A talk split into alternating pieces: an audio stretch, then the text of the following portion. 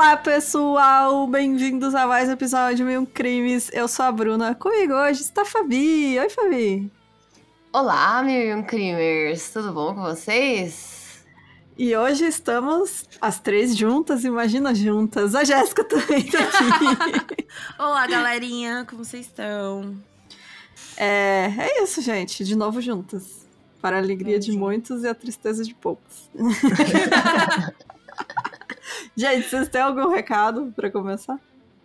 Não, Zero não, sem recado. Pode me doar videogame velho ainda.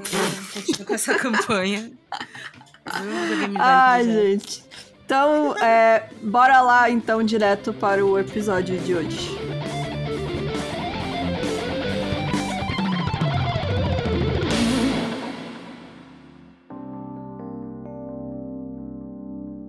Hoje a gente vai falar sobre um grande filho da puta, né? Que é este moço chamado Varg Vikernes. Ele nasceu Christian Vikernes, né? O nome dele, em 11 de fevereiro de 73, em Bergen, na Noruega. A mãe dele, a Helene Bor, trabalhava para uma empresa de petróleo e o pai dele era engenheiro eletrônico. Ele tem um irmão mais velho que é engenheiro civil. E aí, quando ele tinha seis anos, a sua família se mudou para o Iraque, quando o pai dele iniciou um projeto com o Saddam Hussein. Olha eu não sabia disso. É, eles moravam em Bagdá e ele frequentou a escola primária do Iraque por um ano. E durante esse período, ele relata que teve sua primeira experiência de presenciar discriminação racial. É, por ser branco, ele não era punido, né? Enquanto outros eram. O castigo corporal era muito comum na escola, e em uma ocasião ele brigou com um professor e chamou ele de macaco ele já tinha percebido que os professores não ousavam bater nele porque ele era branco. Então, né, desde criancinha aí já, sabendo o que que é, né, ter o privilégio branco. E a mãe dele também lembra como eles passaram um ano no Iraque e que as outras crianças da, da classe dele levavam tapas do professor, né, dos professores, e ele não. Então, olha aí, gente. É, que coisa. O Varg, ele afirmou que o seu pai, ele ficou histérico porque durante a adolescência ele tinha uma bandeira com a suástica em casa. Ai, meu tipo assim, Deus. Assim, né? E a relação com seu pai era cheia de castigos corporais, né? Ele sentia que o pai dele era um hipócrita porque ele estava preocupado com o fato do Varg ser um nazista, mas ao mesmo tempo ele reclamava que tinham, entre aspas aqui, é, muitas pessoas de cor na cidade. E aí, sobre a sua mãe, o Varg ele afirma que ela era muito consciente de raça e no sentido de que hum, ela tinha medo que o Varg voltasse para casa com uma garota negra. E os seus pais se divorciaram cerca mais ou menos ali do ano de 1985, quando ele tinha uns 11 ou 12 anos. O Varg ele se envolveu com a extrema direita, com um grupo de skinhead nacional socialista durante a adolescência e ele admirava os alemães enquanto odiava os britânicos e norte-americanos, né, estadunidenses. Quando questionado em entrevista sobre ter participado desse grupo, o Varg ele só disse que não tinham skinheads em Bergen, que é a cidade dele lá. É, uma coisa que é interessante de lembrar também, que aqui no Brasil a gente vê muito esse lance de, do termo pessoas de cor enquanto uma diminuição, né, uhum. de racialidade mas acontece muito em que para outros países o lance de pessoas de cor não é necessariamente um lance de diminuição, né? Mas sim dizer que são pessoas que não são brancas, entendeu? Uhum. Como não existe. Tipo, não, é, não exatamente negras, é. né? E pode ser, é, tipo, tipo pessoas é, No Brasil a gente chama. Mas em algumas discussões sobre racialidade, se você for ler, você vê o termo não brancos, né? Então a gente sim, aglomera indígenas, negros, é, asiáticos, né? Então é, até porque isso. ele estava no Iraque, né? Então, tipo, é, não são uhum. pessoas negras, né? São pessoas é, do Oriente Médio, né? Uhum. Qual que é o, o, é, o termo? É, pessoas, é, tipo, não brancos, que a gente fala aqui no Brasil, né? Isso. Mas uma leve adaptação, porque não existe um termo, né? Uhum. Lá são pessoas de cor, né? Pop. Sim, né? isso, tá certo. People of color. Uhum. E é isso. Ele já era fã de música clássica, né, quando criança, de Tchaikovsky em particular. É, ele começou a ouvir heavy metal quando tinha 12 anos, citando Iron Maiden como sua maior inspiração. Mais tarde, ele descobriu outras bandas de metal, cujo som seria influente em sua própria banda, como Kratos, Sondom, Celtic Frost, Battery, Destruction, Judas Priest, Megadeth, Slayer, entre outras. Embora a banda Venom seja amplamente considerada a principal influência do black metal, Varg sempre notou ser influenciado por eles, além de definir a banda como uma piada, né? Porque é isso, ele que é um grande definidor sobre o que é black metal. é, né? Ele. É. é. Certa vez ele vestiu uma camiseta do black, de, do black metal do Venom para promover o gênero, mas afirmou que mais tarde se arrependeu de ter feito isso. Ai, Ai. Mano, é tipo o supra-sumo do chato do metal. Vai tomando com que cara chato. Oh, obviamente não tô comparando crimes. lava. É, não lava, né? Não lava. É, não vou comparar com, com isso, mas seria o Regis Tadeu. É, né? Ser criminoso. É, tipo isso. Desde criança, Varek também ficou profundamente fascinado com o reino fictício da Terra-média, iniciado por Tolkien. Seu nome artístico, Gri, Grishka, Grishna, enfim. Grishnak. É Obrigada aí, amiga. é tirado de um... É que não gosto muito, então. Desculpa, ah, não, galera. esteja expulsa deste podcast. Como assim não gosta de, de Tolkien? Amiga, ah, não, eu tem, tem um livro Silmarillion, que uma vez peguei roubado. Achei. Mano, comecei a ler. No, até a ah, família de fulano. começou pelo Silmarillion, que é tipo a Bíblia do chato, cara, né? Chato, é. amiga. Simplesmente não, chato. Ai, não, estou revoltada. Não, esteja expulsa. Chato, Aqui a expulsão... fandom chato. fandom falando, ai, não pode ter elfo negro, não existe ah, não, elfo, isso aí eu já não conf... é, isso aí eu já não concordo, não. Não existe elfo, assim, porra. ó, não, não, não. Acho chato, acho chato. Meu direito, gente. Não, Voltando. Estou, eu tô revoltada agora. Se revolta aí. Enfim, esse mano aí é tirado de um orc as duas torres, quando, enquanto o nome da banda Burzum, né? Que significa escuridão, foi tirado da língua negra, inscrita no anel em, no Um Anel em Senhor dos Anéis. Ele participou de uma banda chamada Uruk-hai, que foi nomeada a partir de um tipo de orc criado por Tolkien. Oh, uma curiosidade, existe um circo no Rio Grande do Sul que chama Burzum. que provavelmente não tem nada Eles foram pra minha cidade lá no meu aniversário. Eu falei, não, porra, mano. A galera desavisada fala, porra, mano, show do Burso, hein? show do Burso. Ai, eu achei tão engraçado a prefeitura divulgando o show deles. No dia das crianças. Aí tem um palhacinho da um palhaço assassino, né, cara?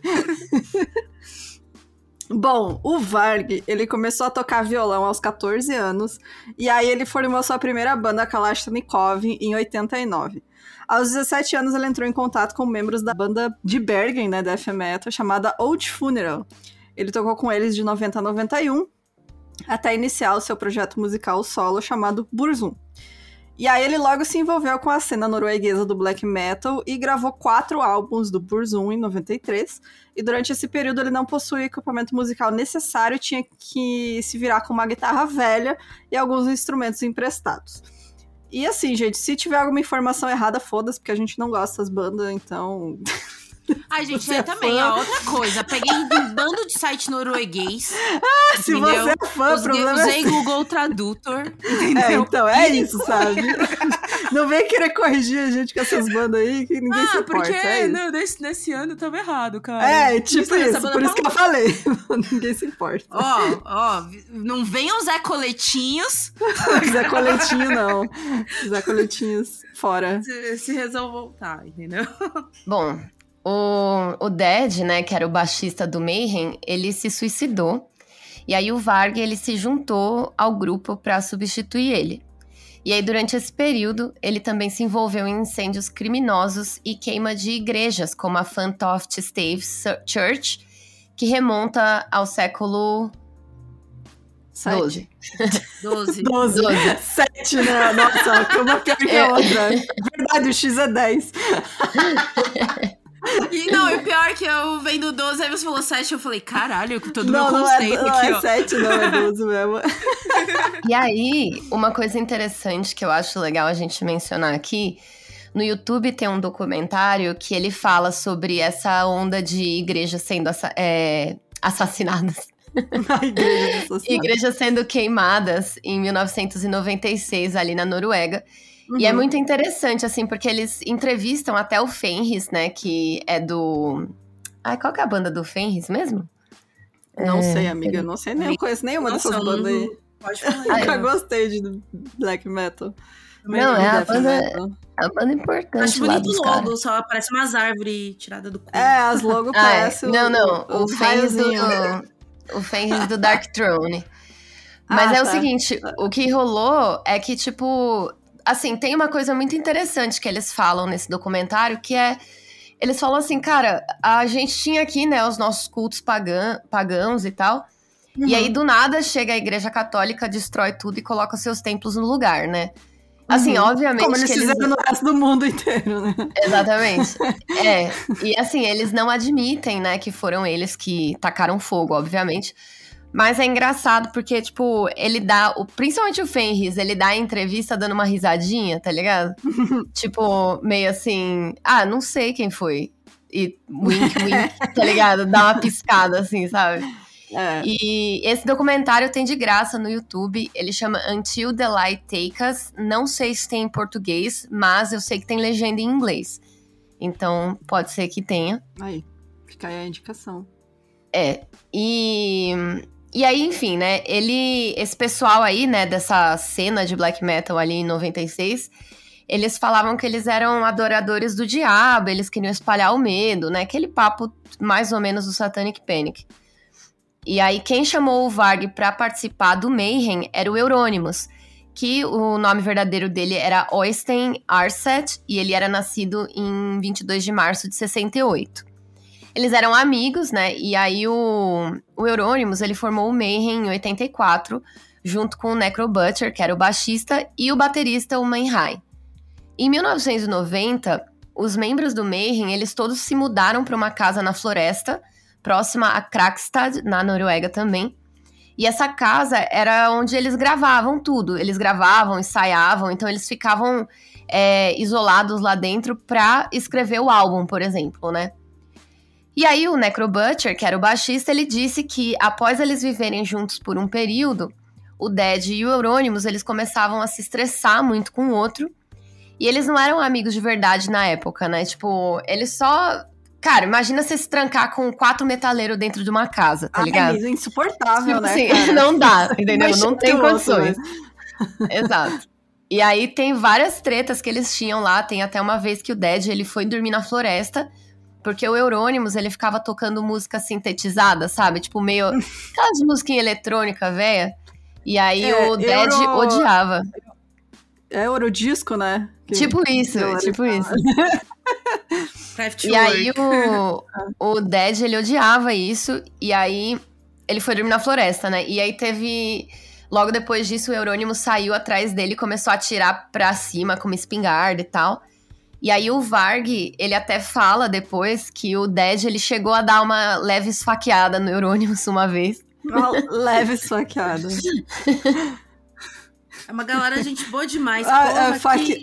Isso é a facada do brother, né? Daquela... Que galera da hora, porra. Diversão. Facada amigável, que isso. o Dead sofria de graves crises de de depressão e ficava de cama por dias a fio, né? Então, né, estímulo grave de depressão. À medida que sua condição piorava, ele se tornava cada vez mais obcecado com a morte, se automutilava é, calmamente na frente de seus amigos. Eu lembro que eu fui, eu vi alguns trechos de alguns documentários, né? E, tipo, sei lá, mano, o mano era meio, sabe? Ele pegava, tipo, um corvo morto, colocou num saco. E antes do show, ele cheirava o corvo, sabe? pra, pra sentir o cheiro eu da ouvi, morte. Eu ouvi uma história que era, tipo, é assim, os caras... Uma vez eu vi que quem fazia isso era o Slipknot. Tipo, eles pegavam o resto de carne podre, Não. colocavam dentro de um saco, aí eles cheiravam, e aí depois Amiga. eles começavam a vomitar dentro da própria máscara, sabe? Não. Aí eu acho Sei lá, mas, é, gente, Não. embora é, meio, é tipo assim, a gente já ouviu tanta coisa. Inter... A lenda da internet de quando o Slipknot começou. Meio chupando o próprio pau, sabe? É, é tipo isso. que eu não... Enfim, não vou entrar nesse mano. Mas é, esse, esse era esse cara. né? Ele se tornou fascinado. É, isso se tornou uma fonte de fascínio para o Eurônimos, né? Que encorajou o amigo a se matar e até mesmo enviando cartuchos de espingardas pelo correio. Porra! Eita, nem falei, é uma galera, bacana. Que a... bacana. Nossa, pra que é inimigo, né? Você tem esses amigos? Sim. Em 8 de abril de 91, o vocalista do Dead, né, cometeu suicídio na casa da banda. Dead foi encontrado por Eurônimos, que o viu com seus pulsos e pescoço cortado com ferimento de espingarda na cabeça. O que, que ele fez, né? Ao invés de ele ficar desesperado, afinal, né? Um colega de banda, no mínimo, né? Tava ali morto. Antes de ele chamar a polícia, ele entrou na loja, comprou uma câmera descartável, uma loja que tinha lá perto, e ele fotografou o corpo, após rearranjar alguns itens e pegar alguns fragmentos do crânio que estavam espalhados. Uma dessas fotografias foi usada como capa do Boltlin ao vivo chamado Down of Black Hearts. E é realmente, se você procura no Mayhem, tipo, essa capa tá lá, como capa, a, é. a cabeça dele explodida. Uhum. Mais tarde, ele moldaria os fragmentos do crânio em peças de joalheria que ele distribuiria para outros membros da cena que ele considerava como o verdadeiro black metal. Que coisa, né? Que uhum. coisa. Bom, é, eu tinha lido uma vez que a, a história. O Dead era, era um cara muito cabeça, né? Sim, tipo... ele era tido como o mais inteligente da banda. É, e o cara, ele era o mais de boa, né? Ele era intelectual Sim. e tal. E é muito triste essa história dele, assim, né? Essa uhum. história, tipo, pessoal dele, assim, de, tipo, lidar é, com depressão. Era... Porque esse mesmo esse lance dele de, de chorar acabado, é, essa obsessão pela morte, né? Uhum. É um sintoma, né, da depressão. Sim. E é tipo isso, assim, né? esses amigos de uma galera... Dele, né? É, é, em vez da galera falar, porra, ele precisa de uma ajuda, não, vamos uhum. incentivar mesmo o cara a se matar, sabe? Né? Mano, você tá vendo seu amigo ali definhando, tipo, dias e dias uhum. na cama, o cara não levanta nem para limpar a cara, lavar o rosto. É, e aí, tipo, dizem que ele era fica... muito sujo, sabe? E aí você, ao, ao invés de ajudar, você incentiva o cara, tá ligado? Uhum. É horrível. Bom, o Necrobutcher, ele se lembra como o Euronymous contou a ele sobre o suicídio. Olha só que coisa, que amigos, né, cara? Que grandes filhos da puta. É, o Euronymous fala assim: Dead fez algo realmente legal. Ele se matou. E aí ele, o Necrobutcher, pensou, né? Você perdeu o juízo? Como assim ele fez algo legal? E aí ele disse: relaxa, eu tirei fotos de tudo. E aí o Necrobutcher, ele fala que ficou em choque, ficou muito aflito, né? E tava só pensando... E o outro tava, né, pensando em como explorar aquela tragédia. Daí ele disse para ele, né? Não fala mais comigo enquanto não destruir essas fotos. E aí essa atitude dele criou uma barreira, né, entre eles e alguns dos amigos, é, principalmente o Necrobutcher, né, que ficou tão enojado com a atitude do Euronymous em relação, né, à morte do Dead, que ele saiu da banda. Então, tipo, ali a pessoa, né, que era, era o mais certo ali, né? É, tipo, aí pô, saiu um pra o vibe, mas que... limites, né? É, e aí entrou quem? É, entra, né, o, o grande filho da puta ali, que, né? Pois é. A gente estava falando antes. Bom, o o Euronymous ele usou o suicídio do Dead para gerar uma imagem maligna para o Mayhem e declarar que o Dead se matou porque o black metal havia tornado-se muito modinha e comercial. Tipo assim. Nossa, mano. Na o época, adolescente, né? O crianção, tipo, ele não consegue pensar nem Ai, gente. motivo, assim, que seja, né? Não, e o cara, que nem eu falei, tava dando vários indícios. Não, não era nem é. indícios, né? Não era afirmações, era tipo. É, não, não sei se você. Quem já teve algum amigo, né, que se foi por conta de depressão. Sabe quando a pessoa, sabe? Você fala, uhum. putz, não tem muito jeito, sabe? É, então, foda. é isso. Na época, surgiram boatos de que o Eurônimos ele teria feito um ensopado com pedaços do cérebro do Dead e alguns colares com pedaços do seu crânio. Posteriormente, a banda negou o primeiro boato, mesmo porque esse daí é canibalismo, pode dar uma merda muito grande, mas eles hum. confirmaram que o segundo boato, né, sobre os colares era verdade. E além disso, o Euronymous afirmou que ele tinha dado esses colares para músicos e pessoas que ele julgava dignos, né? Então, isso aí depois foi confirmado até por vários membros da cena, como por exemplo o Bard Aitken do Emperor e o John Metallion, que é um autor, né? o baterista do Emperor, né, ele acredita que o suicídio foi o suicídio do Dead, que marcou o ponto no qual, sob a direção do, Euronymous, do Euronymous, o black metal iniciou a sua obsessão com toda aquela coisa satânica e obscura. Então foi ali que meio que deu o tom, sabe? E aí o Menheim, ele afirma que após o suicídio, o Euronymous, ele tentou ser tão extremo quando ele, quanto ele falava. Então ele meio que começou a acreditar nas coisas que ele mesmo inventava e ser cada vez pior, sabe? Tipo, abraçou essa fantasia aí. As ações do Euronymous, elas causaram um atrito entre ele e alguns seus amigos, que reprovaram a sua atitude correlativa à morte do Dead antes e depois do ocorrido, né? Então, assim, não só, tipo, reprovavam o fato dele ter feito essa palhaçada com o corpo do, do amigo que se matou, mas também antes, né, o incentivo que ele dava pro cara se matar ali. E o Necrobutcher, nesse momento, ele terminou a sua amizade com Euronymous, com Euronymous porque, é, enfim, estava revoltado. E assim o Mayhem tinha ficado apenas com dois membros, Euronymous na guitarra e o Hellhammer na bateria. Tinha o Stian Ocultus Johansen. Gente, é muito bom esses nomes, né? Ocultus. é, é, é, o, é o apelido, é o, né, cara? É, não, é lógico. É, tipo, ele é muito Ed, né? Tá ligado? É, Ocultus. Nossa, é o nome de RPG, né, cara? tipo, tá ligado? Gente, é que nem aquele... Tipo, sim. aquele...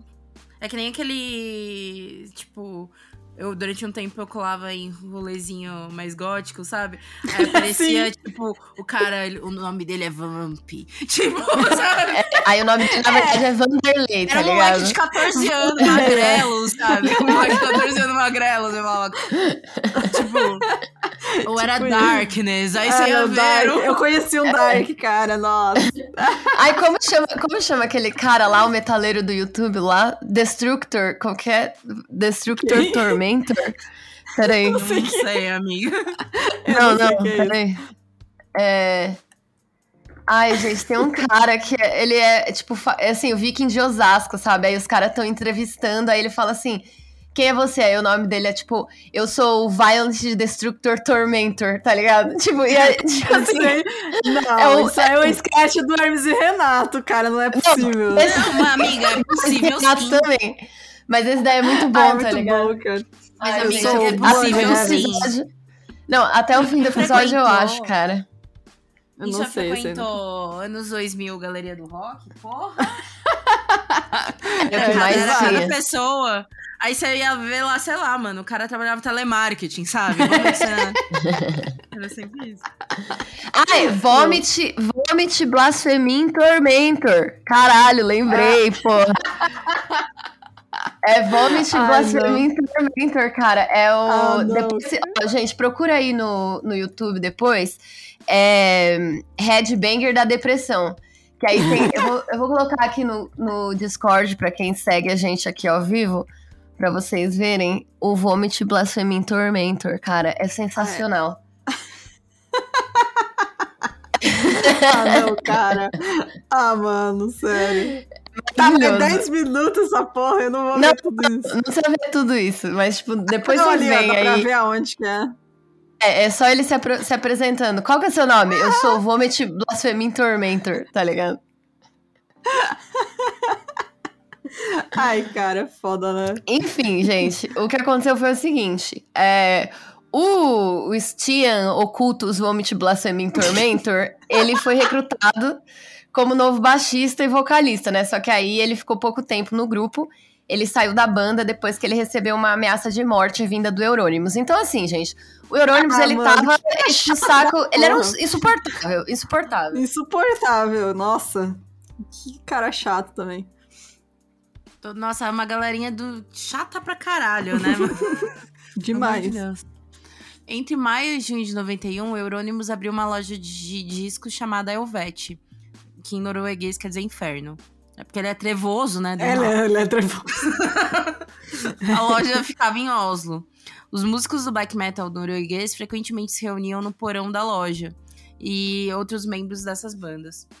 O total de pessoas que frequentavam o Elvete não passava de 15 pessoas ou algo do gênero, Ninguém né? aguentava ele, né? Essa aí também, porque chato. essa era o tamanho da cena ali, sabe? É, tem isso também, né? Pô, a gente tá falando do interior do bagulho. Não vai ter uma é. galera da Noruega, né? Dentro de poucos meses, muitos músicos jovens ficaram obcecados com Eurônimos e suas ideias. E logo, um monte de bandas de death metal norueguesa transformaram as bandas, transformaram-se em bandas de black metal, né? Porque é aquilo, né? Um cara falando merda, tem adolescente é, junto. Adolescente influencia, né, cara? Não tem. Influenciável, foram lá, é. todo mundo virou black metal. Euronymous também formou uma gravadora independente chamada That, Li That Like Silent Productions, que tinha como base a Helvet, né, que era essa loja. Foram lançados por ela alguns, algumas bandas norueguesas, como Bayern Burzon, e das suecas Merciless e Abruptum. Os membros dessas bandas, inclusive o próprio Euronymous, viveram na loja durante alguns momentos, né? Porque é isso, né? Ai, no documentário, Antes... no documentário lá do YouTube que eu comentei, eles mostram essa loja aí. Era um, mano, um muquifo. Tá lá até Imagina. hoje, inclusive. Imagina. Cara, eu tava comentando antes da gravação que eu tô lendo um livro que chama O Ritual, que tem um filme de 2017. O filme é maravilhoso para quem quiser assistir. Não é o com Anthony Hopkins, tá, gente? Aliás, é, é fui pesquisar, amiga, especifica mesmo ano, porque o que tem de filme chamado O Ritual. É, é o de 2017. É? E aí, o livro, eu vou falar do livro, porque não, não é spoiler, porque é diferente. Mas no livro o cara encontra uns jovens, assim, de 20 e poucos anos, que tem uma banda de black metal norueguesa no meio da floresta lá da Suécia, com a fronteira lá com a Noruega. E aí é muito engraçado porque o personagem principal é inglês, e aí ele fica puto, porque ele fica falando assim: por que, que vocês são revoltados com a vida? O país de vocês é o exemplo do mundo, vocês têm tudo, o que, que vocês querem, seus mal? Sabe? Tipo, ele fica revoltado, ele fala: como assim? Vocês são revoltados com o quê, seus filhos da puta? Sabe? Vocês têm saúde, têm educação, têm tudo. É porque é bem isso, né? desse jeito. é muito engraçado, cara. Ó, recomendo. O livro é bem diferente para quem quiser ler também que tem essa relação com black metal que não tem no filme. Mas quem quiser ver um filme de monstrão aí, fica a indicação. É, o espaço, então, que o Euronymous alugou pra loja era muito grande e o aluguel era muito caro. E essa é a razão pela qual não deu tão certo. Afinal, é um nicho muito pequeno, né? De pessoas uhum. que vão escutar black metal. Então, apenas uma pequena parte da construção foi usada como a loja, né? É, e também ele... diziam que o atendimento não era dos melhores, ah, sabe? Tipo, imagina, tipo, deve ser daquele que tu chega lá e ele te trata mal, né? Tipo... É, tipo, por exemplo, eles tinham... Eles, ele não vendia só, sei lá, é álbum de banda de black metal, mas aí a galera chegava e ele ficava tirando, sei lá, quem gostava de Metallica, sabe? então era isso. É, né? Você vai, o cara fica te xingando, mano. Nunca mais é. volta nessa porra dessa loja, vai se fuder. É, o Eurônimos, ele era um praticante do satanismo teísta, que quer dizer que eles realmente acreditam que o diabo é uma figura né, que existe, que é o, o, o opositor a Deus, né? E ele também era um incentivador da violência e do terrorismo de Estado, e fatores que motivaram seus desejos de incitar o fanatismo religioso na Escandinávia. Na Escandinávia, desculpa. Ainda que ele não tenha usado as músicas do Mayhem para promover essas visões política, políticas, eles a viu como mutualmente compatível com o black metal, influenciado pela natureza repressiva do seu satanismo e sua intensa misantropia, características que foram evitadas por alguns e aceitas por outros músicos do black metal. E aí, suas palavras o satanismo vem do cristianismo religioso e lá deve ficar. Eu sou uma pessoa religiosa e vou lutar contra aqueles que fazem uso inadequado do seu nome. As pessoas não devem acreditar em, em si mesmas e serem individualistas. Elas devem obedecer para serem escravas da religião. Ai, que papinho de adolescente, né, cara? Ah, Esse cara é forever 15 anos, né, mano? Sim. E, e Eu pensa, acho que é meio ele incel, não é o né? pior. É, papo de incel também. Também. Na época eles, iam, tipo, você vê a relação, assim, tipo, se você vê alguns documentários, a relação que eles têm também em relação com mulheres e tudo mais, é, é muito objetificador, escroto. Aqui, né, gente? Vamos convir também que é da galerinha do rock no geral. É, não tem uma aí, mulher né? nesse, nesse rolê aí, né? Não tem não. uma. Graças a Deus, né, mano? Coisa melhor pra é fazer, É que a gente, a gente é melhor, né, gente? a gente tem mais noção, né? É. Bom, em 6 de junho de 92, a igreja Fantoststave, datada do século XII, considerada arquitetonicamente significativa, foi incendiada criminosamente. A capa do EP Ask, do Burzum, é, esse nome significa cinzas, né? A capa desse álbum é uma fotografia da igreja destruída. Em janeiro de 1993, ataques incendiários ocorreram em pelo menos sete outras grandes igrejas de madeira, incluindo uma na véspera de Natal de 92. O Varg ele foi considerado culpado de vários desses casos. Então teve os casos são, olha lá, hein, agora eu vou assassinar o idioma. É, igre... tentativa de incêndio na igreja Asani, igreja Storetveit, em Bergen, é, igreja Skjold, em Vindafjord, e Capela Holmenkollen, em Oslo. Ele também foi acusado de incêndio criminoso da Fantoft Stave Church, que era aquela é, a maior zona, e embora os jurados o considerassem inocente, os juízes chamaram isso de erro, mas não derrubaram todo o caso. Então, ficou elas por elas ali e nada aconteceu. Entre 1992 e 1996, o Círculo Negro, que é essa galera aí, né, dessa turminha de incel black metal com polenguinho no pinto, e os seus acólitos foram responsáveis por mais de 50 incêndios em igrejas. E mesmo negando, o Varg e Euronymous claramente estavam envolvidos. Na época, os meios de comunicação relataram que o Vikernes estava associado ao satanismo teísta.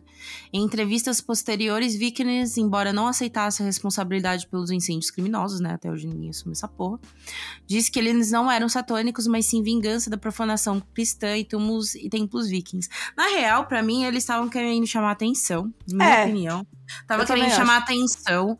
E aí, pra falar, para falar que não, não era em vão, ah, não, gente, é porque o cristianismo, sabe? É. Metendo aquele louco. E não foi. Uhum. Pra mim, é um bando de adolescente que a gente chama atenção. Eu de acho que começou com... desse jeito aí, e aí depois eles começaram, tipo, ah, vamos ver quem é pior, tá ligado? E aí foi virando é, e aumentou. Apostar, né? É. Tipo... É, mas é porque para mim, muito do que eles falam é muito egocêntrico. Não, em nenhum momento caralho, parece realmente que eles se preocupam com uma questão de imposição cristã, coisas do tipo.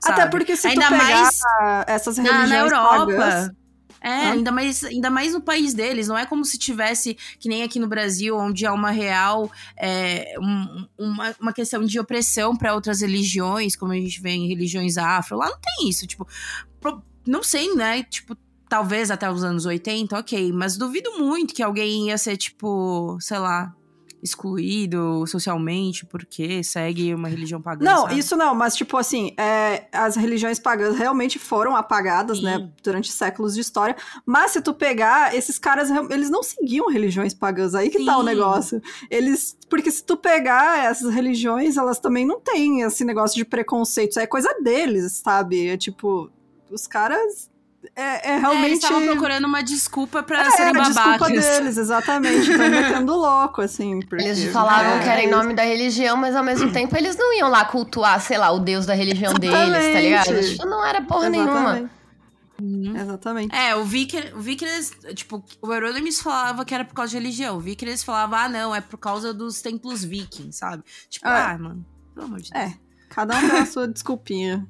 Exatamente.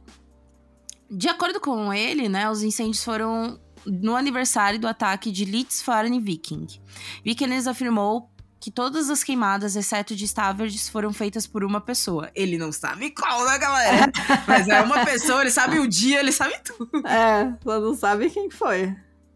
Em janeiro de 93, um artigo em um dos maiores jornais da Noruega, o Bergens Tidende, trouxe a cena black metal para os holofotes da mídia, né? Porque até então era o black metal era um bagulho de cena, né?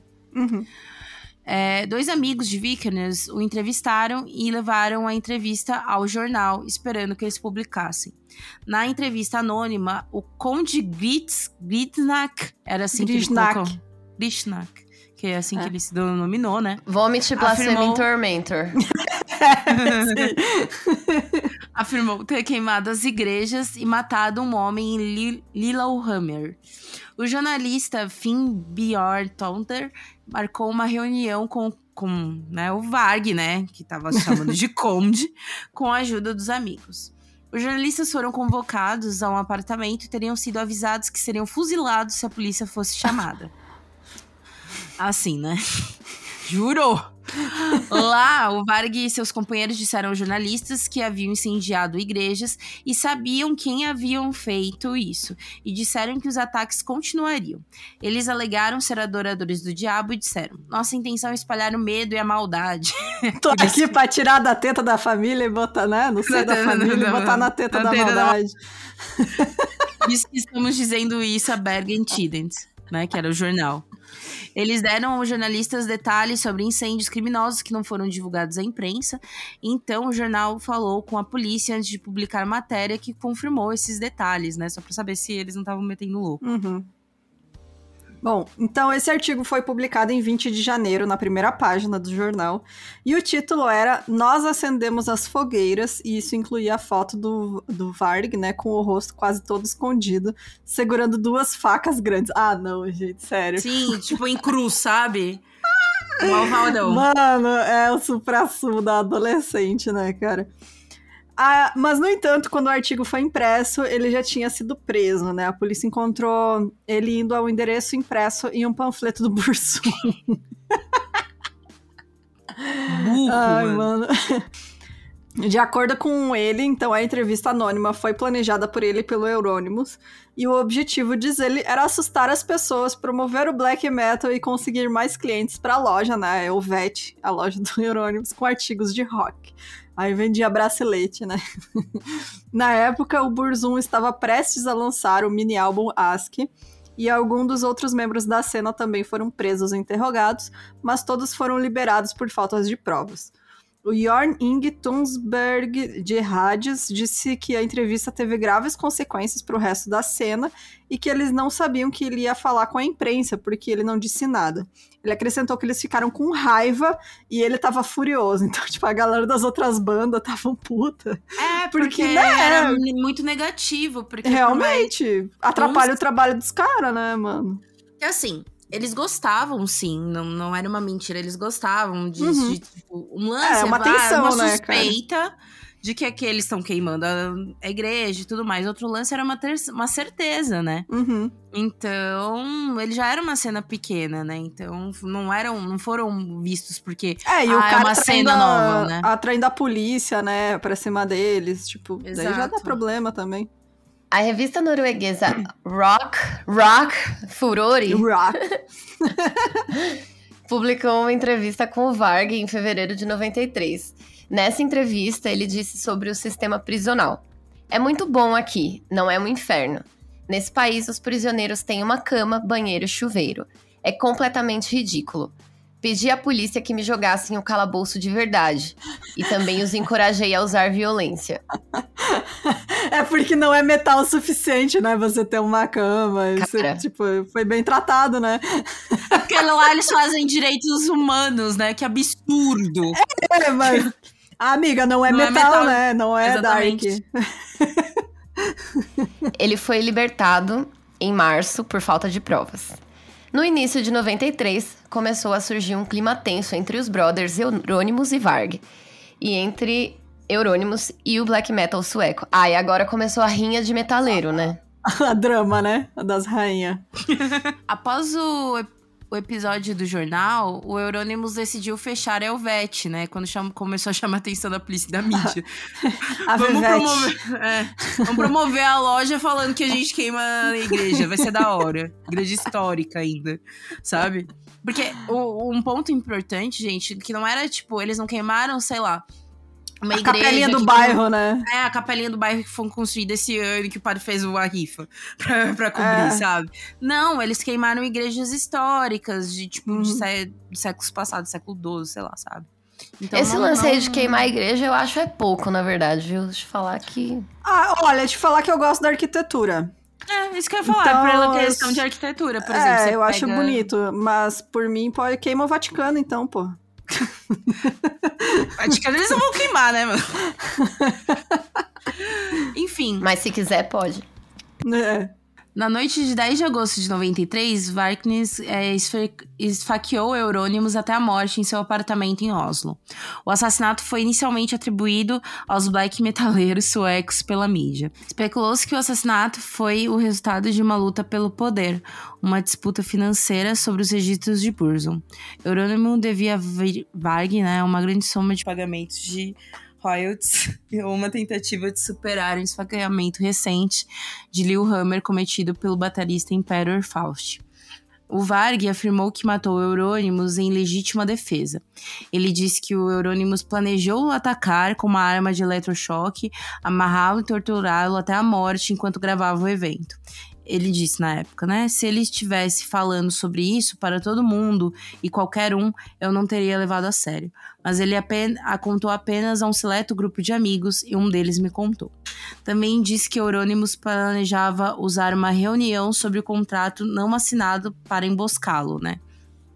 Não duvido também, porque, né, é. os dois eram dois filhos da puta. Os dois eram cuzões, né? Então... Dois cuzão, então eu realmente não duvido que um deles teria, estaria planejando matar o outro. Eu uhum. acho que uhum. os dois estavam, porque eles estavam nessa dis disputa besta de quem é o mais metal, né? Quem é o mais fodão, quem é o mais metal, metal, quem é o mais, né, é, sombrio.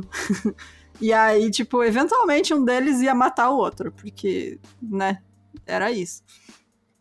E aí, na noite do assassinato, o Varg e Snor Blackthorn Ruth dirigiram de Bergen para o apartamento do Euronymous em Toyengata, isso em Oslo. E o Blackthorn supostamente ficou na escada fumando enquanto o Varg foi para o apartamento é, no quarto andar. Ele disse que encontrou o Euronymous na porta para entregar para ele o contrato assinado, mas quando ele deu um passo à frente e confrontou o Euronymous, ele entrou em pânico e o chutou no peito. O Varg afirma que o Euronymous correu para a cozinha para pegar uma faca, os dois entraram em uma luta e aí o Varg esfaqueou o Euronymous até a morte. Seu corpo foi encontrado na escada do primeiro andar com 23 facadas, duas na cabeça, cinco no pescoço e 16 nas costas. O Varg afirmou que a sua facada final no crânio foi tão poderosa que a faca permaneceu presa no crânio do Euronymous, mas nenhuma evidência física ou lesões corporais apoiaram a sua afirmação. Ele diz também que a maioria dos ferimentos do Eurônimos foram causados por cacos de vidro, porque ele caiu durante a luta. E após o assassinato, o Varg e o Blackthorn voltaram para Bergen. Então, no caminho, eles pararam em um lago, onde o Varg descartou as suas roupas manchadas de sangue, e essa alegação de legítima defesa é posta em dúvida pelo baterista Faust, mas o baixista do Mayhem, o Necrobutcher, acreditava que o Varg matou Eurônimos devido às ameaças de morte do mesmo. Então é isso, né? Tipo, eu não acho que, que, foi rolava... legítima defesa, assim. Rolava uma que... história de que, assim, se ele não, não matasse o Eurônimos, o Eurônimos ia matar ele, sabe? É, eu acho que era isso, assim, eles estavam já para se matar um ao outro, sabe? Era só a é. questão de quem agia primeiro. Exato. E aí o Blackthorn, ele alegou que o Varg, ele planejava matar o Eurônimos e pressionou ele aí junto, né? Ele alegou que no verão de 93 ele quase foi internado em um hospital psiquiátrico, mas fugiu para Bergen e ficou com o Varg. O Blackthorn disse que o sobre o assassinato, né? Eu não era nem a favor nem contra. Eu não dou a mínima pro Oysten, que era o apelido do Eurônimos, né? E o, o Varg. Né? o Varg, no entanto, ele afirma que não tinha planejado o assassinato e que o Blackthorn só apareceu lá para mostrar uns novos riffs de guitarra pro Eurônimos. E aí o Varg chamou as alegações do Blackthorn de abre aspas, defesa, para ter certeza de que eu não poderia culpá-lo pelo assassinato. O Varg ele foi preso em 19 de agosto de 93 em Bergen. A polícia encontrou 150 quilos de explosivos e 3 mil cartuchos de munição em sua casa. O Varg ele pretendia explodir a Blitzhouse, o enclave radical esquerdista e anarquista em Oslo. Um plano que estava à beira da execução, como eles mesmos diriam. Em um artigo publicado originalmente em 99, Kevin Coogan também mencionou a suposta intenção de Varg de destruir uma ocupação punk antifascista de Oslo, chamada Blitzhouse, que é essa daí que eu acabei de falar. Ele afirmou que o Varg pode ter sentido que não tinha escolha a não ser matar o Eurônimos antes de bombardear a Blitzhouse, porque o comunista, como ele mesmo como ele chamaria o, o Eurônimos, quase certamente se oporia a tal ato. Iria se opor. É. O Varg, ele negou essas alegações em uma entrevista de 2009, dizendo que estava coletando explosivos e munições para defender a Noruega se fôssemos atacados a qualquer momento. É uma loucura, né? quem, quem vai atacar a Noruega, seu filho da puta, mano? Vai tomar no cu. Desculpinha merda, mano, mano. Sério, olha. Ai, eu tô igual o cara do livro lá, revoltado. Vocês têm tudo, mano. Vocês são o país que todo mundo tem inveja. Vai tomar no rabo, que, sabe? Vai se fuder, mano. Vem viver uma semana no Brasil nesse governo merda aqui, seu filho da puta. Ai, que ódio. Exatamente. No funeral do Euronymous, o Hellhammer, né, que era então baterista do Mayhem, e o Necrobutcher, né, que tinha saído da banda, decidiram continuar com a banda e trabalharam para o lançamento do álbum The Mysteries Don't Satanás. Ah, é que é. saiu os dois chatos, né, da banda. É, um então vamos voltar. é. Vamos voltar. Aí eles, porra, Aqui, ó, vamos voltar, vamos voltar. Só que eles não são tão bonzinhos, porque antes de lançá-lo, a família do Euronymous falou pro Hellhammer para ele remover a faixa que eles tinham gravado com o, Var, com o Varg, né? E uhum. o Hellhammer disse... Pensei que fosse apropriado que o assassino e a vítima estivessem na mesma gravação. Eu prometi que regravaria as partes do baixo, mas nunca o fiz. Ai, Olha, mano, mano. Tudo uns grandes filhos da puta, né? É isso. O álbum que tinha Eurônimos na guitarra e Varg no baixo foi finalmente lançado em 94. Tipo, nem o pedido da família eles respeitaram. Ah. Uma parte da cena norueguesa considerou o Varg um traidor por matar Eurônimos e virar as costas para o satanismo e abraçar o nacionalismo e o odinismo, né? Porque o Varg ele tinha esse lance como os célticos, com o, Odin. o viking, né? É. Embora Varg tenha afirmado que ele nunca foi satanista e apenas usava o nome do diabo para provocar. Eles viram a morte de Eurônimos como uma perda significativa para o movimento. E alguns fãs de black metal juraram vingar a morte de Acert, que era o do. Ai, sabe? Se matem tudo, ninguém vai Aquela. ninguém se importa. Ninguém se importa. Ai, gente, não, se tem fã de black metal aí, olha. Tô nem aí. Tô nem aí.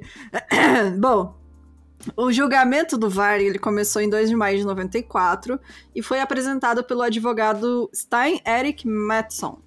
Muitos outros membros da cena, incluindo Blackthorn e o Faust, foram levados ao julgamento na mesma época, e alguns deles confessaram seus crimes e implicaram outros.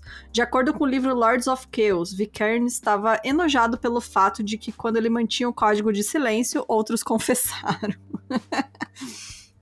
Existem boatos, né, que dizem que a disputa entre o Varg e o Euronymous foi causada pelo fato do Varg estar tá deixando o selo, né, da gravadora do Euronymous.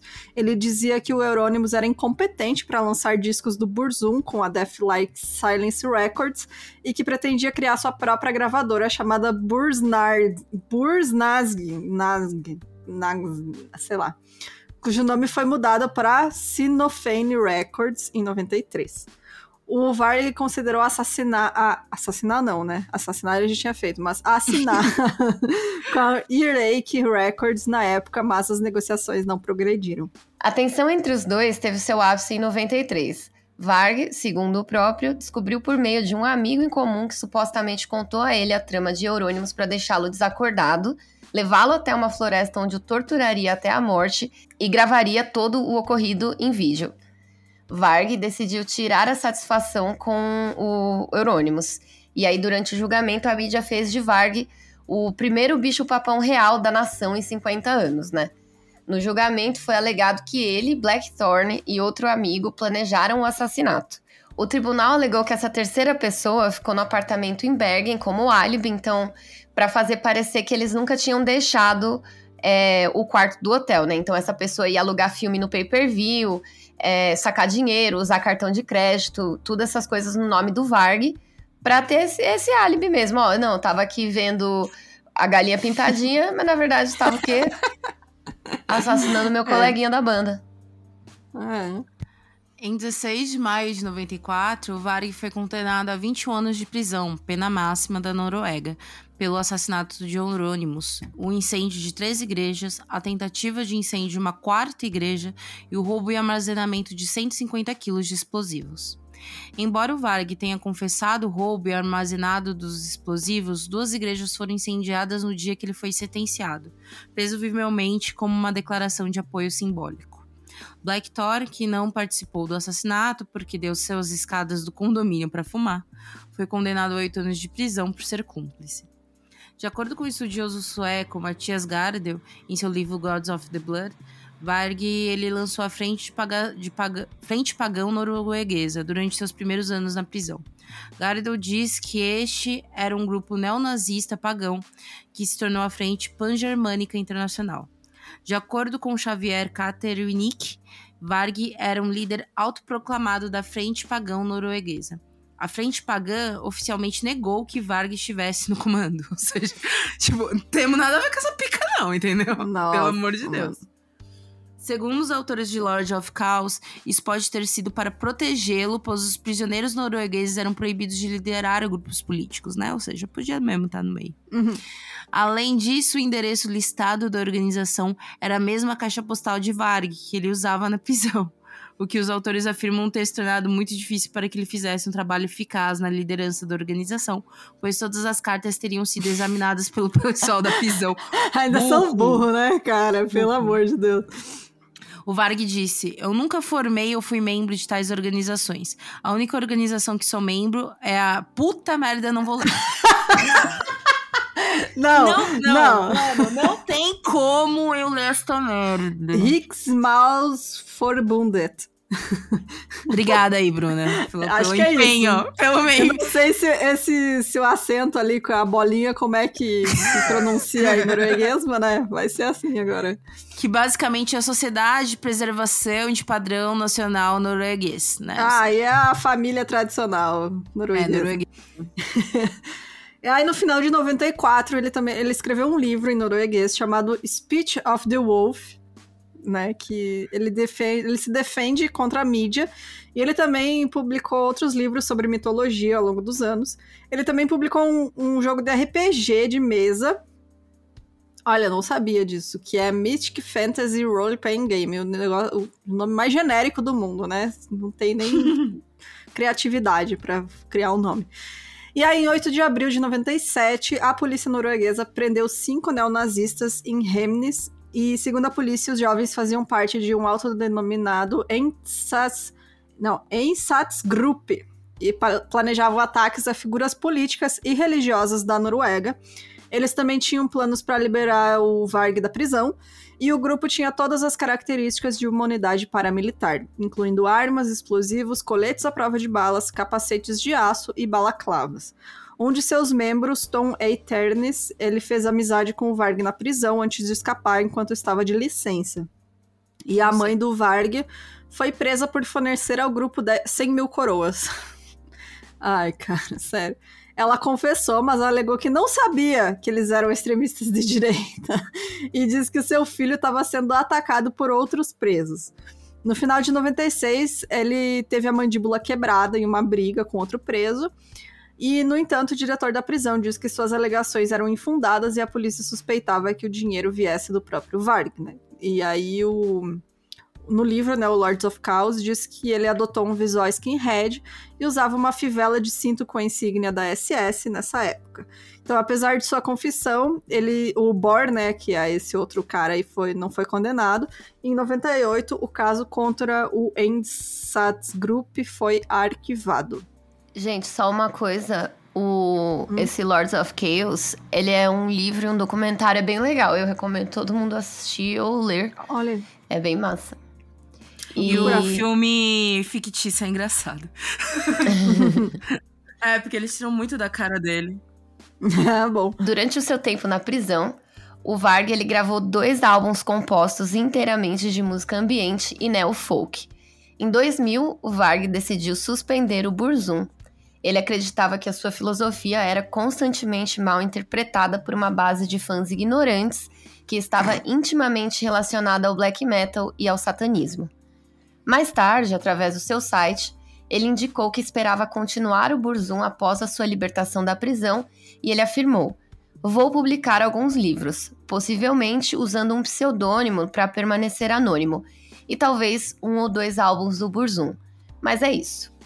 Eu acho que assim, ele não vai, não fez, né? E ele não vai fazer isso porque ele gosta da atenção, sabe? Ele não ele vai assinar um pseudônimo. Exatamente. É, não consegue. Em agosto de 2003, Varg foi transferido de uma prisão de segurança máxima em Bergen para a prisão de baixa segurança em Tonsberg. Aliás, depois, quem quiser procurar no YouTube, tem vídeo do Varg na prisão e mostra tipo como que é a cadeia da Noruega. E assim, gente, é melhor que, que meu apartamento, assim, tipo, é. é nossa, tem, tipo assim. É, parece o quarto de adolescente dos anos 2000, sabe? Com aquele monitor, computador com Sim. monitor de tubo, sabe? É uma beleza. É, é como Bom, deveria ser, né, na real. Tipo. Exatamente. Qualquer prisão. Em 15 de outubro, o jornal local Tonsberg Blad publicou um artigo que criticava Varg. Em 26 de outubro, ele fugiu após receber uma licença de curta liberdade, a famosa saidinha. Ele parou um, um carro em Numedal e dentro havia uma família de três pessoas que disse que ele sequestrou o carro sob a mira de uma arma. Cerca de 19 horas depois, a polícia parou o carro em Romeric e o prendeu. Como que ele o roubou carro... o carro com o quê, né? Com o dedo? Pois é, que arma é essa? Que... Não tinha arma. Tipo assim, acho que ele foi no grito a mesmo. A família sabe? disse que tinha, pô. Ah, é, foi no. Faca, essas coisas, né, gente? Ó, porque é, o carro, ser. ele continha é. facas, uma máscara de gás, roupas de camuflagem, um é. navegador, um GPS portátil, mapas, uma bússola, um laptop e um telefone celular. Ou seja, tinha coisa. é, ele deve ter conseguido. Co... É, ele saiu, né, nessa saidinha é. aí, comprou umas coisas e foi roubar o carro. É, a polícia também encontrou um revólver, um fuzil Aí, automático AG-3 em uma cabana em Golag, onde Varg tinha se escondido durante sua fuga. Eles concluíram que sua fuga foi bem planejada e envolveu a assistência de várias pessoas de fora, né? Porque, querendo ou não, o Varg continuou sendo líder de uma galera, sendo uhum. ídolo de uma galera. Então, ele não estava sozinho. Eles concluíram que sua fuga foi bem planejada e envolveu a assistência de várias pessoas de fora. Antes da fuga, o Varg deu uma carta à sua mãe. Nele, ele escreveu que havia recebido ameaças de morte e outro preso tentou estrangulá-lo depois da publicação do artigo do jornal. Por suas ações, 13 meses foram adicionados à sentença de Varg e ele foi transferido para uma prisão em Ringerik. Em julho de 2004, ele foi transferido para uma prisão de segurança máxima em Trondheim. Os últimos três anos de sua sentença foram passados na prisão de Thompson. Bom, quando ele foi condenado, foi possível sair em liberdade condicional depois de cumprir 12 anos, né, de uma sentença de 21 anos.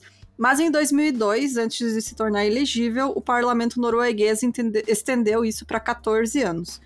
Então, em junho de 2006, depois de cumprir 12 anos, o Varg teve sua liberdade condicional negada pelo Departamento de Justiça Criminal por este motivo.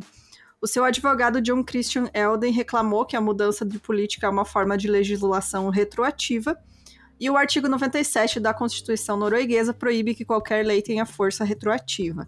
Então, o Varg teve sua liberdade condicional negada novamente em junho de 2008, embora tenha sido autorizado a deixar a prisão por curtos períodos para visitar a família. Sua sentença completa duraria mais sete anos e, em março de 2009, no entanto, a sua liberdade condicional foi anunciada. Ele cumpriu quase 15 anos da sua sentença de 21 anos em 22 de maio de 2009 ele confirmou que tinha sido libertado da prisão em liberdade condicional. O Varg, ele tem uma filha que nasceu em 92. Mais tarde, ele se casou com uma mulher francesa chamada Marie Cachet, com quem teve um filho em 2007. Nos anos seguintes à sua libertação da prisão, o Varg ele se tornou, se tornou youtuber, gente. Ele tem um, tinha um canal, né? Chamado Tulian Perspective. E o Varg, ele foi um dos destinatários do manifesto do terrorista da extrema-direita Anders Behring Breivik, que ele mandou para ele, né, pro Varg, essa carta aí, antes de lançar os ataques de 2011 na Noruega, matando 77 pessoas. Embora o Varg tenha condenado as ações do, do Breivik, né, o terrorista lá, isso chamou a atenção das autoridades francesas. Em 2013, o Varg e a sua esposa lançaram um filme chamado Four Bears, baseado na adoração do urso durante a época dos Neandertais, inspirado no livro dos mortos egípcio. Em 16 de julho de 2013, o Varg e sua esposa, cidadã francesa, foram presos em sua casa em Corrèze, França, por suspeita de planejar atos de terrorismo depois que sua esposa comprou quatro rifles. ou seja, a esposa dele também gente boa demais. Ah, é pra casar com isso aí, né? É pra casar com um nazista, né? É. As autoridades afirmaram mais tarde que a esposa de Varg tinha uma permissão legal para as armas de fogo para comprar rifles. Os dois foram posteriormente libertados sem acusações depois que a polícia não conseguiu identificar quaisquer planos alvos terroristas. O Varg foi acusado pelas autoridades francesas de incitar ódio racial contra os judeus e muçulmanos. Isso se deve a postagens em seu blog, do Islam Perspective, que incluíam comentários antissemitas postos que foram retirados na sequência das acusações. O Varg alegou que não tinha escrito as postagens, embora o blog atribuísse total postagens a ele, jurou.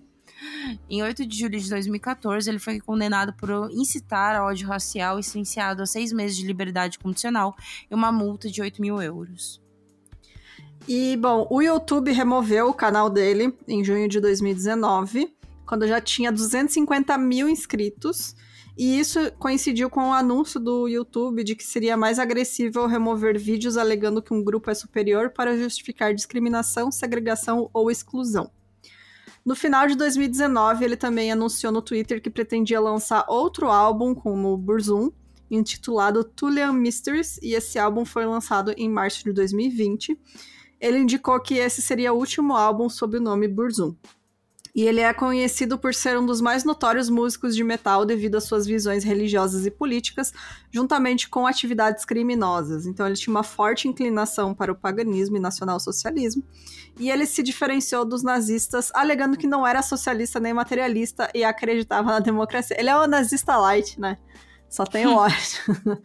Ele também chama suas crenças de odalismo e defende uma sociedade pagã europeia pré-industrial opondo-se ao cristianismo, islamismo, judaísmo, capitalismo, socialismo e materialismo.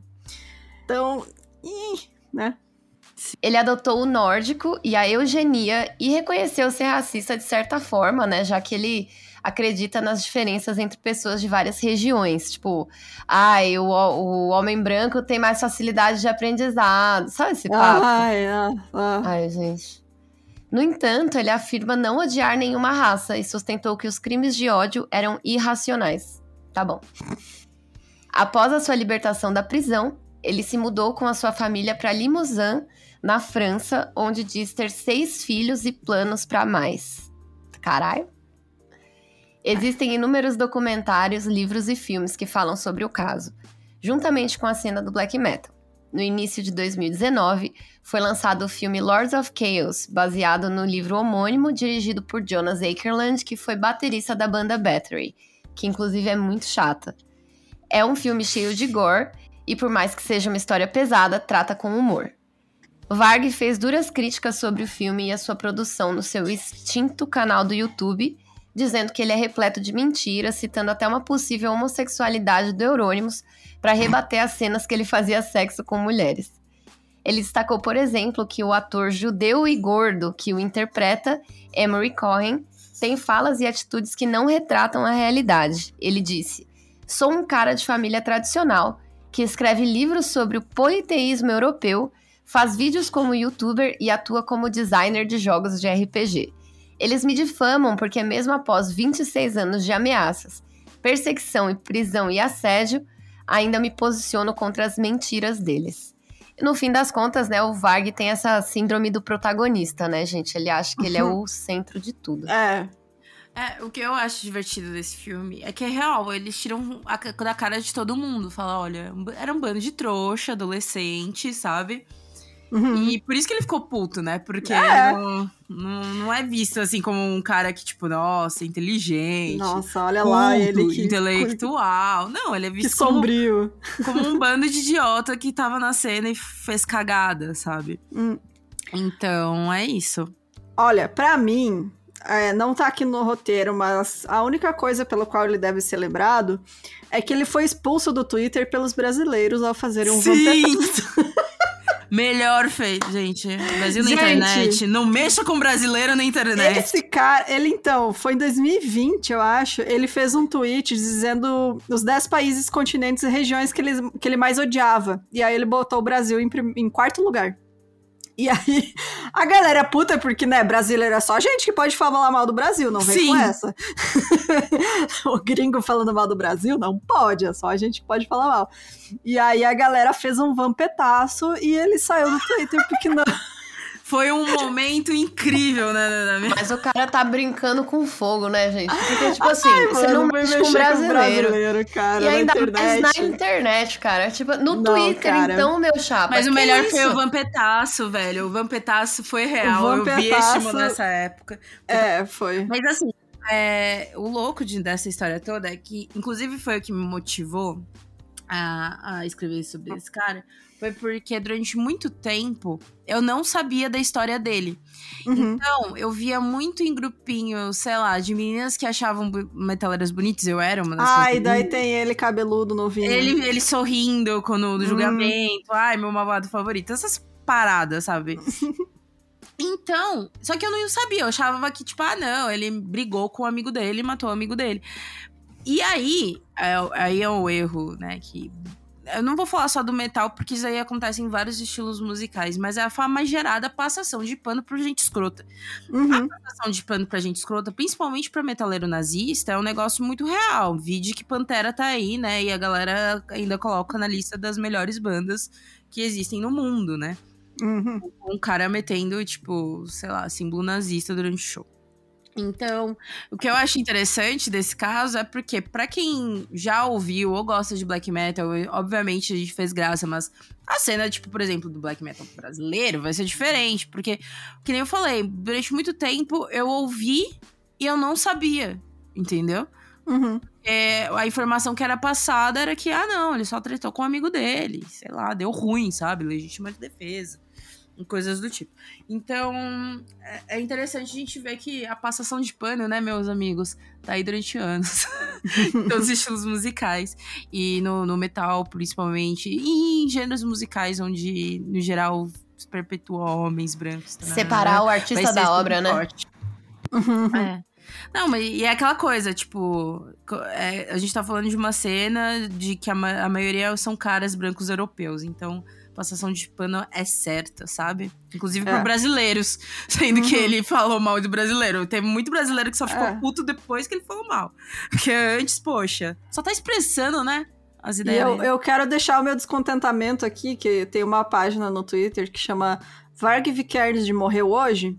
E ela não é mais atualizada, tá? Estou triste. A última atualização foi em 2020. Porque eles ficam postando lá. Ainda não. Não. então tá aí, que você é dono dessa página. Volta com ela pra dar uma alegria na nossa vida quando essa notícia Daquela vamos chegar. postar marcando a página, falando: É, olha, né? galera, em homenagem à página, Varg que não morreu hoje. Por favor, avise se morrer, porque aí a gente solta uns foguetinhos aí, toma uma cervejinha em comemoração. É Sim. isso, né, gente? Que aqui a gente não tem essa de, ai, nossa, que triste, morreu. Não, filho da puta morreu, a gente faz festa. Quando o Bolsonaro morrer, vai ser feriado nacional, tá? A gente Beijo lá de Carvalho. fazer- Nossa, é verdade. Vai ser carnaval Nossa, fora de época. Uhum. Mas enfim. Mas é isso, né, gente? Vai ser Então- igual a Margaret Thatcher, sabe? Nossa, sim, por favor. Eu quero ter essa alegria que os ingleses também tiveram, né? É, gente, é isso então. Vocês têm algum comentário aí pra finalizar? Tá aí, pelo menos a gente foi responsável de tirar esse fudido da internet, né? Parabéns aos brasileiros. Muito bem, para donos do Twitter.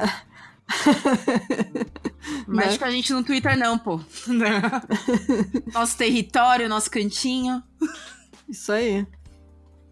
Então é isso, gente. Muito obrigada. Se você tiver qualquer sugestão de episódio, manda pra gente no e-mail, meiocrimes.com. Amiga, os comentários. Ah, é, nós temos os comentários. Meu Deus, é que faz tanto tempo que a gente não lê, porque teve os episódios com, Sim.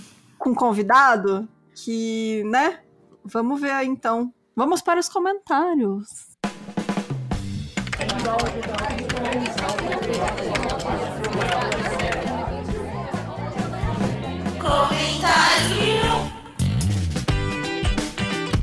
Do legal, agora vamos. Meio que foram dois, né? Então, Daniela uhum. Pérez, a gente só quer agradecer o feedback da galera. Isso! É, gente, foi bem legal. Sério, agradecer demais, porque é o episódio que teve mais destaque pra gente até hoje. Uhum. A gente entrou no top 50 da parada de podcast nacional. Então, tipo, a gente ficou na posição 47, que a gente nunca tinha subido tanto. A gente entrou na parada de episódio de podcast, que a gente também nunca tinha subido tanto. Nem tinha aparecido lá, né? Tipo... É, e a gente tá entre os cinco True Crime Brasil. Exato. Choro. Então, sério, muito, muito, muito obrigada. Nossa, tá sendo muito bacana esse retorno de vocês. Então, obrigada para você que chegou agora. Seja bem-vindo. Sim. Às vezes você pode, ó, tem um monte de comentário aí de gente que não gosta de, da gente de primeira, mas se esforça que a gente. Que, a gente, que é legal. É, é, que na vida, nem toda amizade começa logo, sabe? É logo de primeira. Às vezes a gente dá trabalho, né, pra gostar. Às vezes não é amor à primeira vista. Entendeu? Então, tem que, tem fica que, aí com a gente. Tem que cultivar. E aí, o episódio do Pânico Satânico, é, eu vou ler aqui o comentário do Diogo. Beijo, Diogo. Ele falou assim: episódio muito bom. Depois tive que ouvir o das Bruxas de Salem, que também foi muito bom. Depois de escutá-los, fiquei imaginando uma série sobre os maiores genocidas da história. Poderiam iniciar com o rei Leopoldo II da Bélgica, um dos maiores filhos da puta que já pisou na Terra. Sim, cara, porque, tipo, quando a gente fala da opressão é, colonialista da Europa, né, as pessoas geralmente lembram da Inglaterra e França, né, que são os principais. Mas a Bélgica, cara, o que a Bélgica fez na África é uhum. absurdo. Gente, é surreal e assim muita gente não sabe, né, dessa história, dessas histórias deles. Então, eu acho que vale uns episódios mesmo a gente falar desse grande desgraçado que foi o Leopoldo II. Fica aí a indicação, vou anotar aqui pra gente lembrar de, de fazer um dia. Falando nisso, inclusive, aqui esse, esse, esse, trecho a gente pode fofocar lá em autoridades. Vai, ter, vai lançar um filme que, a Viola, que eu vi o trailer, vi o trailer ontem que eu fui no cinema, e tipo, chama A Mulher Rei, com a Viola Davis, que fala sobre uma das, um dos pequenos grupos africanos, né, de resistência, onde existia um exército só de mulheres, né, e resistência Eita, sobre caramba. poder, é, sobre o poder europeu, né, porque eles começaram a ver, né, que estavam puxando a galera e tinha esse grupo de, de soldadas mulheres. Aí, aí uhum. que a líder dela é a Viola Davis, que, né, gente? Ai, maravilhosa, Perfeita, né? aquela mulher. Gente, esse filme vai lançar, já tô aqui, ó. Bem aí. Já estamos aí. Aproveita e fala daquele rolê lá do terror, lá do filme, que sabe que você me mostrou? Que é tipo, só oh. filme de terror, que você me mandou o link. Mulher, tô... Menina, que tem um monte de filme de terror lá da Warner, um negócio assim. Amiga, não lembro não. Lembra que eu falei para você? Lembra que eu falei para você? Ah, eu vou no negócio do Halloween lá nos Estados Unidos. Aí você falou, ah, eu vou Ai, nisso gente, aqui. verdade, verdade. Peraí, ó. É, é, é, Parque do Terror. Parque... Obrigada, amiga. eu subi aqui eu... na conversa pra ver. É, gente, vou ver. Ainda tem que comprar ingresso? Estou falando, sendo que nem comprei a porra do ingresso? Sim. Mas Vai ter Parque do Terror da Warner, aí eu vou, aí eu vou gravar para vocês como vai ser, que eu gosto dessas coisinhas. E aí o legal é que por ser da Warner vai ser tipo um Parque do Terror só sobre os filmes da Warner. De hum, terror. Que legal. Sim, muito legal, Bacana. gente. É, podem ler os comentários aí, gente, que vocês quiserem. Pode ler aí. É, deixa eu ver aqui. Peraí, peraí, peraí, peraí, gente. Uh, ainda a Le Dermont falou que nem ouviu, mas ela estava feliz que isso teve tanta influência em opinião pública a respeito de crimes por tantos anos. Esse tipo de conteúdo ajuda a entender sobre para tentar combater desinformação. O trabalho de vocês é importante pra caramba. Obrigada, Leto, de verdade. Obrigada, obrigada. E é isso, é, são coisas quando a gente fala de alguns crimes, né? A gente tá falando sobre repetições, né? Sobre coisas que inclusive dá para ser evitadas atualmente, entendeu? Uhum. Então, quando a gente fala de pânico satânico, quando a gente fala do caso do. Oh, caraca, esqueci o nome do mo... do cara que, que, que, que foi perseguido aqui no Brasil? Que tava matando galera, uma galera. Quem? No interior, amiga. Amiga, Lázaro, Lázaro, você- Lázaro, Ah, Lázaro. Lázaro, sim, sim, sim. Enfim. Então, desculpa, eu tenho péssima memória. Mas quando a gente pega, por exemplo, o lance do Lázaro e associarem ele a questões de religiões afro e tudo mais, a gente vê só um reflexo do como isso ainda reflete hoje, né? Então, Uhum. a gente lembrar disso e falar disso faz com que a gente não repita certos pensamentos futuros, né? Então é bem importante mesmo. Ó, eu vou ler aqui o do. É, Ida Yuri. Episódio sensacional, meninas. Acabou sendo quase uma retrospectiva. Nossa, retrospectiva! uma retrospectiva, mil e um crimes, falando um pouco de outros casos que já fizeram também. Ah, e como assim a, Fab- a Fabi contou uma historinha sem chamar a vinheta? Eu não lembro disso. É verdade. Foi, você só falou a história, a gente não chamou a historinha da Fabi. Ah, tá. Aí o- Foi o mal, Nick gente. não colocou. Tem que chamar a vinheta pra entrar a vinheta. Mas é isso então, gente. Obrigado aí pelos comentários. Se você tiver, então, indicação de caso, manda no e-mail pra gente, no meiocrimes.gmail.com. Apoie a gente, por favor. É, Mande casos, tipo, que nem reforçando aquilo que a gente já falou. Caso vocês tenham, saibam de alguma coisa, de, de algum caso ou crime brasileiro, e que não necessariamente tem notícias, mas vocês. Ah, eu vi na faculdade um estudo sobre, algum texto Isso. sobre. Manda pra gente que a gente vai dar uma lida. Porque a gente Manda gosta assim, de casos brasileiros. Isso, manda o artigo Isso. lá, que a gente Manda, gosta. manda- mandem artigos no, no, no e-mail, que a gente gosta muito e é melhor pra gente construir também. E se você tiver uma historinha de terror, uma historinha que aconteceu com você, alguma coisa macabra ou que você não sabe explicar, manda pra mim, mil e um crimes@gmail.com com o assunto medinhos que eu vou ler aqui. Isso aí. Então é isso, gente. Beijos. Até semana que vem. Tchau, tchau. Beijo, galera! Dá tchau, Fabi. Tchau. Tá comendo, é? Tava. Tá. Valeu. Até mais.